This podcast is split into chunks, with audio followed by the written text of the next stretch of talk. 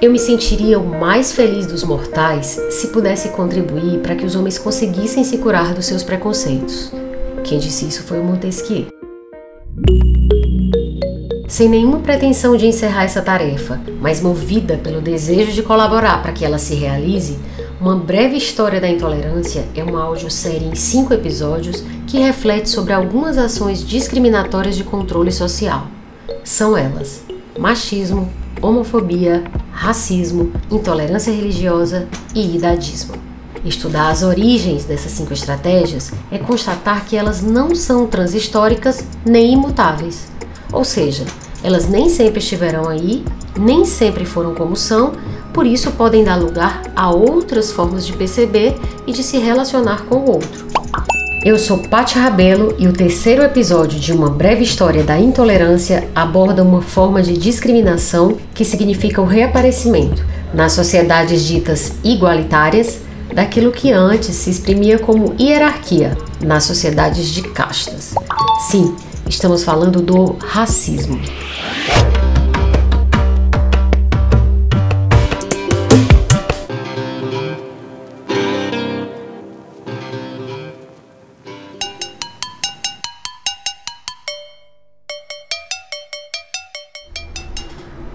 Sujeito racista reconhece em si mesmo a humanidade não naquilo que o faz a mesma coisa que os outros, mas naquilo que o distingue deles, escreve o filósofo e historiador Achille Mbembe.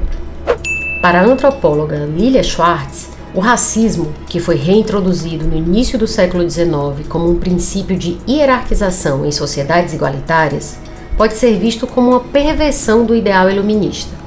Ou seja, depois do sucesso do Iluminismo com seu belo discurso de igualdade, liberdade e fraternidade, bateu aquela reação como que dizendo: hum, somos todos iguais sim, pero no mucho. E uma reflexão sobre racismo está intimamente ligada à discussão sobre a ideia de raça. O significado da palavra raça variou bastante ao longo do tempo. A expressão começou a ser usada no período medieval como sinônimo de casta, sendo aplicada às plantas e animais. No fim da Idade Média, em países como Itália e França, seu sentido era o de linhagem nobre. Durante os embates entre muçulmanos e cristãos na Península Ibérica, a palavra raça assumiu um sentido étnico, inicialmente aplicado aos descendentes de judeus e de muçulmanos tidos como de sangue impuro, e depois usado para nativos africanos e americanos. No século XVIII, raça se tornou uma expressão usada para indicar variedades de seres humanos. No século XIX, o racialismo científico praticamente usou o termo para catalogar seres humanos em espécies distintas. E já no final do século XIX e início do século XX, raça foi equiparada à ideia de nação no Ocidente. Em Racismos das Cruzadas ao século XX, livro que é a base desse episódio, o historiador Francisco Bittencourt recua até a Antiguidade Clássica para analisar as origens das noções de raça e racismo. Segundo o autor, os gregos e romanos letrados acreditavam que as características físicas e mentais dos seres humanos eram moldadas por elementos externos. A teoria ambiental desempenhava um papel importante na classificação dos povos. Portanto, a forma do corpo, a força ou a debilidade física, a dureza ou a gentileza de caráter, a inteligência arguta ou lenta, a independência de espírito ou a atitude submissa eram, em geral, associadas ao clima e à geografia. Os diferentes povos deveriam refletir as condições da terra onde haviam nascido. A posição geográfica da Grécia e de Roma permitia que os seus povos se otorgassem as virtudes necessárias para projetos imperiais. E aqui a palavra imperialismo é muito importante, porque ela já indica a relação entre racismo e dominação. Temos então preconceitos instáveis e volúveis de gregos e romanos contra outros povos. Tudo isso criado em parte como resposta às necessidades dessas duas civilizações em meio aos seus processos de expansão. A essa teoria ambiental podia se juntar a noção de características hereditárias adquiridas pelos seres humanos. Os gregos e os romanos projetaram em outros povos a discussão sobre a linhagem e a autoctonia desenvolvida pelos atenienses, que defendiam ter ocupado desde sempre o mesmo território, sendo por isso mesmo de ascendência pura. O conceito de ascendência se tornou essencial em dois aspectos. Primeiro, como ligação entre sangue e solo, o que reforçava a percepção de uma identidade baseada na aparência, na língua e nos costumes para a criação de uma definição essencial dos povos. E segundo, como garantia da reprodução, dentro de um povo, das características moldadas pelo ambiente original. Avançando para o período entre o final do século XI e o decorrer do século XIII, temos as Cruzadas, que proporcionaram um contato renovado e intenso entre a Europa Ocidental e o Oriente Médio. Esses movimentos militares de inspiração cristã fizeram com que cerca de 200 mil pessoas migrassem do Ocidente para o Oriente, promoveram o comércio no Mediterrâneo e produziram trocas políticas e confrontos militares entre as potências muçulmanas e cristãs. Segundo Bittencourt, com esse deslocamento humano em massa entremeado de guerras, a identificação religiosa e étnica se tornou essencial para a sobrevivência diária. Tipos físicos, modos de vestir e penteados associados a crenças religiosas se tornaram os critérios óbvios para a identificação, o primeiro passo na avaliação dos diferentes povos.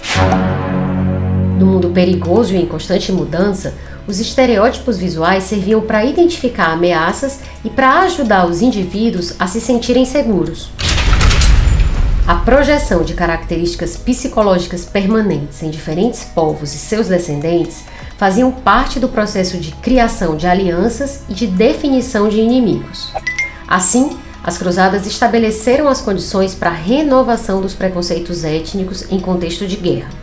No entanto, algumas formas de identificação e até mesmo certos estereótipos primários já tinham uma longa história. As cruzadas adaptaram pressupostos étnicos desenvolvidos nos diferentes contextos da Antiguidade Clássica, das invasões bárbaras e da expansão muçulmana. No século XVIII ocorreu o movimento iluminista, fundamento filosófico das grandes revoluções liberais que supostamente lutavam pela liberdade. O filósofo Silvio Almeida, em Racismo Estrutural, o outro livro que foi a base desse episódio, nos explica.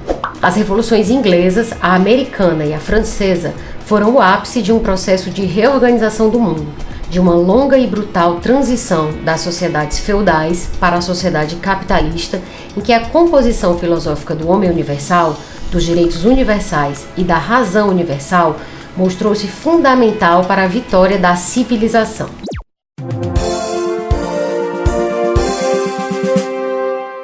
Esta mesma civilização que no século seguinte seria levada para outros lugares do mundo, para os primitivos, para aqueles que ainda não conheciam os benefícios da liberdade, da igualdade, do Estado de Direito e do mercado. E foi esse movimento de levar a civilização para onde ela não existia que redundou em um processo de destruição e morte, de expoliação e aviltamento, feito em nome da razão e a que se denominou colonialismo. Mas a partir de 1791, o projeto de civilização iluminista baseada na liberdade e igualdade teria sua prova dos nove: a Revolução Haitiana. O povo haitiano, escravizado por colonizadores franceses, fez uma revolução para que as promessas de liberdade e igualdade, veiculadas pela Revolução Francesa dois anos antes, também falessem para eles. Os haitianos tomaram o controle do país e proclamaram a independência do Haiti em 1804. Esse acontecimento deixou claro que o projeto liberal iluminista não tinha ingresso para todo mundo. E até hoje o Haiti sofre as consequências dessa transgressão. A divisão de seres humanos em raças seria, mais do que um exercício filosófico, um dos meios que o colonialismo europeu usou para justificar a exploração e a destruição de populações de todos os lugares do globo que não fossem a Europa. A essa época, etnólogos e filósofos chegaram a afirmar, por exemplo, que indígenas americanos e africanos eram povos sem história, ferozes e comparáveis a animais irracionais.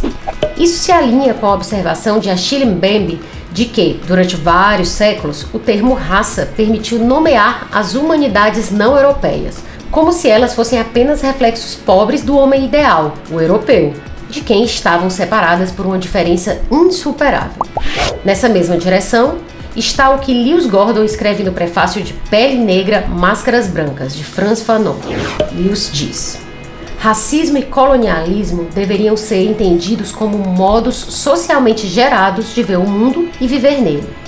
Isso significa, por exemplo, que os negros são construídos como negros. Em outras palavras, não haveria razão para as pessoas na África, na Austrália ou em outras áreas do Pacífico Sul pensarem sobre si mesmas em termos raciais. No século XIX, o determinismo biológico e o determinismo geográfico, que vimos já estarem presentes pelo menos desde o mundo greco-romano, foram usados para estabelecer diferenças morais, psicológicas e intelectuais entre as diferentes raças. Assim, se você não fosse branco ou caso morasse nos trópicos, seria considerado naturalmente imoral, violento ou dotado de pouca inteligência. Em outras palavras, inferior.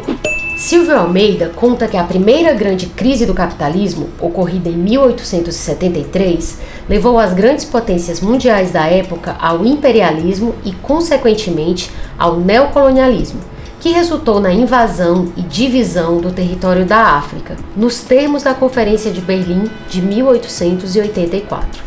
Ideologicamente, o neocolonialismo se assentou no discurso da inferioridade racial dos povos colonizados, que, segundo seus formuladores, estariam fadados à desorganização política e ao subdesenvolvimento.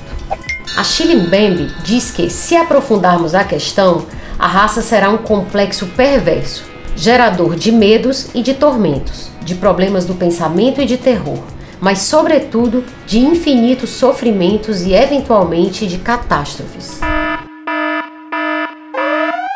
A raça não passa de uma ficção útil, de uma construção fantasista ou de uma projeção ideológica cuja função é desviar a atenção de conflitos antigamente entendidos como mais verossímeis, a exemplo da luta de classes ou da luta de sexos.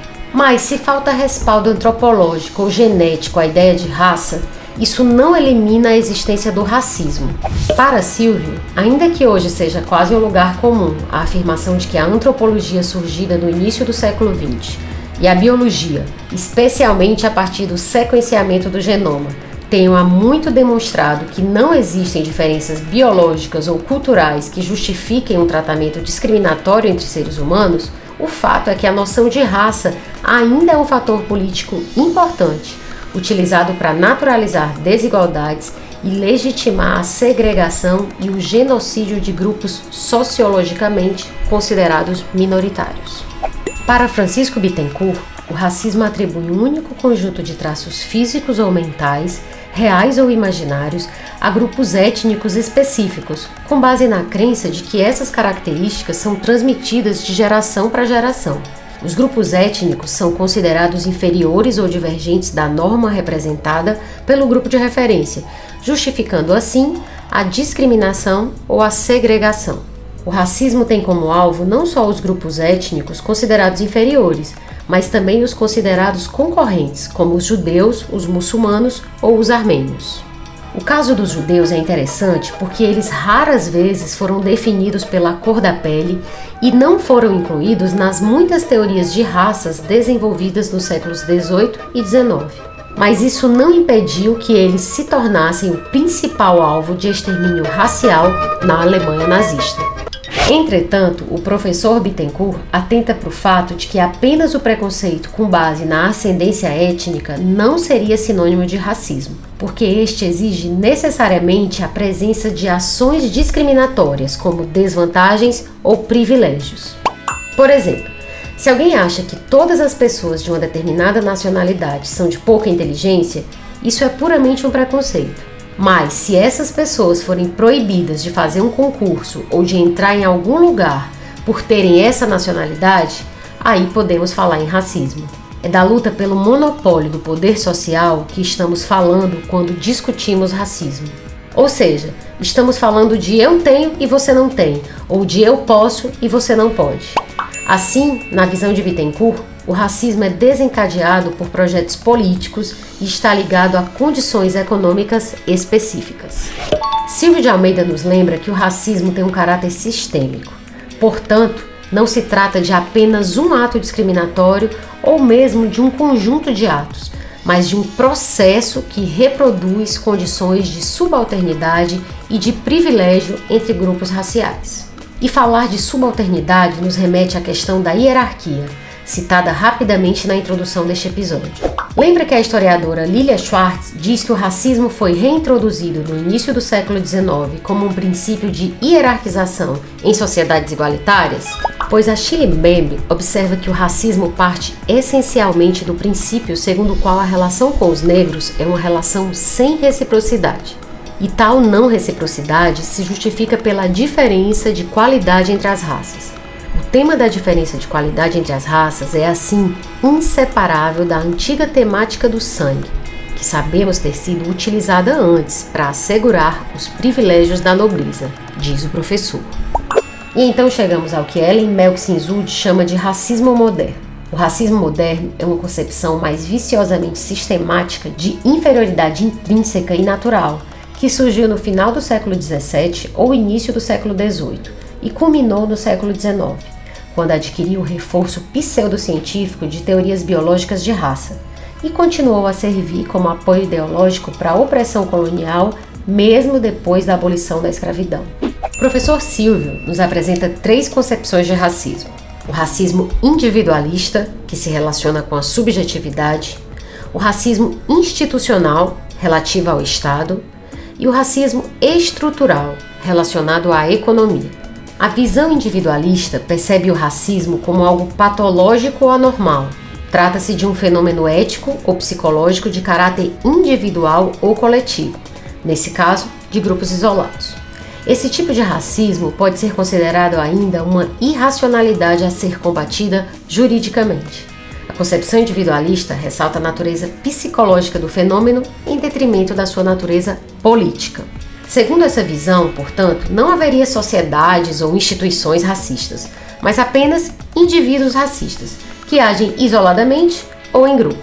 Uma vez que é entendido como algo ligado ao comportamento, normalmente se combate esse tipo de racismo com educação, conscientização e com o estímulo a mudanças culturais. Silvia explica: a concepção individualista, por ser frágil e limitada, tem sido a base de análises sobre o racismo absolutamente carentes de história e de reflexão sobre seus efeitos concretos. É uma concepção que insiste em flutuar sobre uma fraseologia moralista inconsequente, tipo racismo é errado, somos todos humanos, como se pode ser racista em pleno século XXI, tenho amigos negros, etc. E uma obsessão pela legalidade. No fim das contas, quando se limita o olhar sobre o racismo a aspectos comportamentais, deixa-se de considerar o fato de que as maiores desgraças produzidas pelo racismo foram feitas sob o abrigo da legalidade e com o apoio moral de líderes políticos, líderes religiosos e dos considerados homens de bem. A segunda visão sobre o racismo, a institucional, entende que o racismo não se resume a comportamentos individuais, mas é o resultado do funcionamento das instituições, que conferem, ainda que indiretamente, desvantagens e privilégios com base na raça. Antes de a gente continuar, vamos falar um pouco sobre o que é uma instituição. O jurista Joaquim Rich diz que instituições são modos de orientação, rotinização e coordenação de comportamentos que tanto orientam a ação social como a tornam normalmente possível proporcionando uma relativa estabilidade aos sistemas sociais. Os indivíduos passam, enquanto as instituições têm uma longevidade maior. O casamento é um tipo de instituição, a igreja é a propriedade privada também. Assim, as instituições moldam o comportamento humano, tanto do ponto de vista da razão quanto da emoção. Mas voltando ao racismo institucional professor Silvio nos explica que a principal tese dos que afirmam a existência de racismo institucional é que os conflitos raciais também são parte das instituições. Assim, a desigualdade racial é uma característica da sociedade não apenas por causa da ação isolada de grupos ou de indivíduos racistas, mas fundamentalmente porque as instituições são hegemonizadas por determinados grupos raciais que utilizam mecanismos institucionais para impor seus interesses políticos e econômicos. Observe que o domínio se dá com o estabelecimento de parâmetros discriminatórios baseados na raça, o que faz com que a cultura, os padrões estéticos e as práticas de poder de um determinado grupo sejam o ideal estabelecido para toda a sociedade. A presença massiva de homens brancos em instituições públicas e privadas depende tanto da existência de regras explícitas ou implícitas que dificultem a ascensão de negros e mulheres, quanto da inexistência de espaços em que se discuta a desigualdade racial e de gênero, o que naturaliza o domínio do grupo formado por homens brancos. Silvio observa que os conflitos e os antagonismos que afetam uma instituição podem resultar em uma reforma que provocará a alteração das regras, dos padrões de funcionamento e da atuação institucional. Um exemplo dessa mudança institucional são as políticas de ação afirmativa, cujo objetivo é aumentar a representatividade de minorias raciais e alterar a lógica discriminatória dos processos institucionais. Sabe-se que as políticas de ação afirmativa, apesar de seu longo histórico de implantação e de seu reconhecimento jurídico e político, ainda motivam grandes controvérsias dentro e fora das instituições em que são implementadas. Finalmente, o racismo estrutural entende o racismo como uma decorrência da própria estrutura social, ou seja, do modo comum com que se constituem as relações políticas, econômicas, jurídicas e até familiares. Portanto, essa visão não considera o racismo uma patologia social, como o faz a visão individualista, nem como um desarranjo institucional, como o faz a visão institucional. Comportamentos individuais e processos institucionais são derivados de uma sociedade cujo racismo é regra e não exceção. A noção de racismo estrutural entende que a reprodução de práticas racistas está na base da organização política, econômica e jurídica da sociedade. O professor Silvio alerta que o uso do termo estrutura não significa dizer que o racismo seja uma condição incontornável e que ações e políticas institucionais antirracistas sejam inúteis. Ou ainda que indivíduos que cometam atos discriminatórios não devam ser pessoalmente responsabilizados. O que queremos enfatizar do ponto de vista teórico é que o racismo, como processo histórico e político, cria as condições sociais para que, direta ou indiretamente, grupos racialmente identificados sejam discriminados de forma sistemática.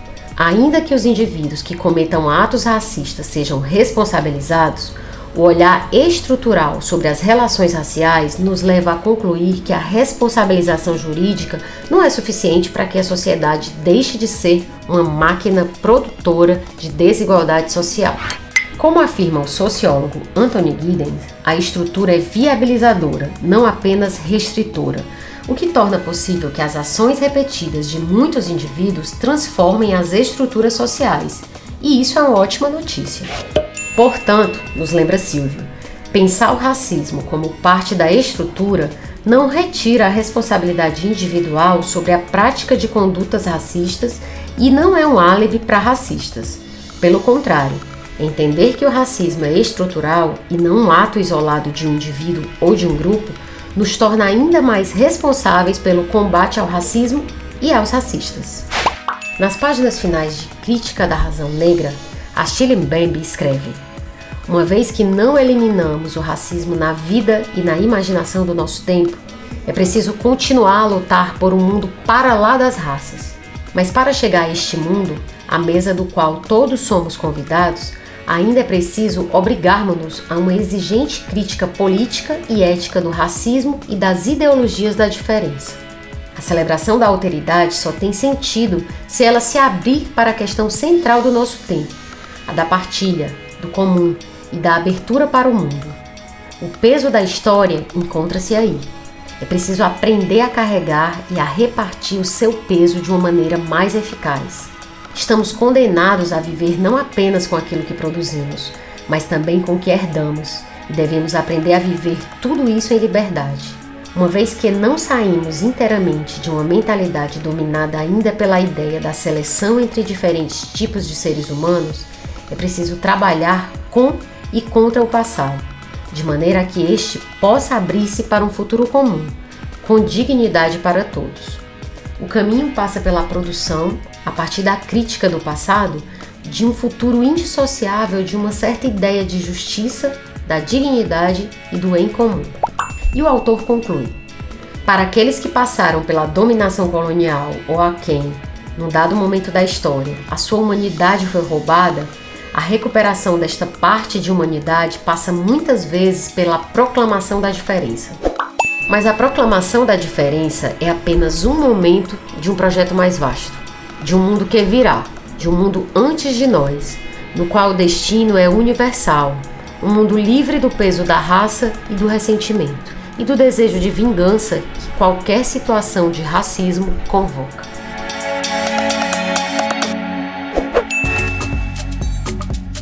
Ainda que nos pareça utópico o desejo de Montesquieu de que os homens consigam se curar dos seus preconceitos, é possível que ao menos estejamos um pouco mais abertos para entendê-los e colocá-los em perspectiva. Inclusive porque, por mais que hoje não sejamos nós vítimas de machismo, homofobia, racismo, intolerância religiosa, idadismo ou de qualquer outra forma de intolerância, amanhã ou depois poderemos vir a sê-las simplesmente pelo fato de que, se bem esquadrinhado, todo mundo é passível de ser minoria em algum aspecto. Ou, usando termos de Deleuze e Guattari, todo mundo tem seu próprio deserto. Neste episódio, contamos com uma preciosa bibliografia como fonte de pesquisa, que inclui Racismos, das Cruzadas ao século XX, de Francisco Bittencourt, Racismo Estrutural, de Silvio Luiz de Almeida, Pele Negra, Máscaras Brancas, de Franz Fanon, Crítica da Razão Negra, de Achille Mbembe. Pequeno Manual Antirracista, de Djamila Ribeiro. O Espetáculo das Raças, de Lilia Schwartz. E Homo Hierárquicos, o Sistema das Castas e Suas Implicações, de Louis Dumont. Meus agradecimentos ao Marcos Tardan e a Iris Sodré pelo apoio imenso nos bastidores, sem o qual essa audiosérie não estaria no ar. A gente se encontra no quarto episódio, que vai falar dela, a invisível, a dissimulada, a tenho até amigos que são, a intolerância religiosa. Pesquisa, roteiro e apresentação, Patti Rabelo. Edição, André Silvestre. A audiosérie Uma Breve História da Intolerância é um projeto fomentado com recursos da Lei 14.017-2020, Lei Aldir Blanc, por meio da Secretaria Municipal da Cultura de Fortaleza.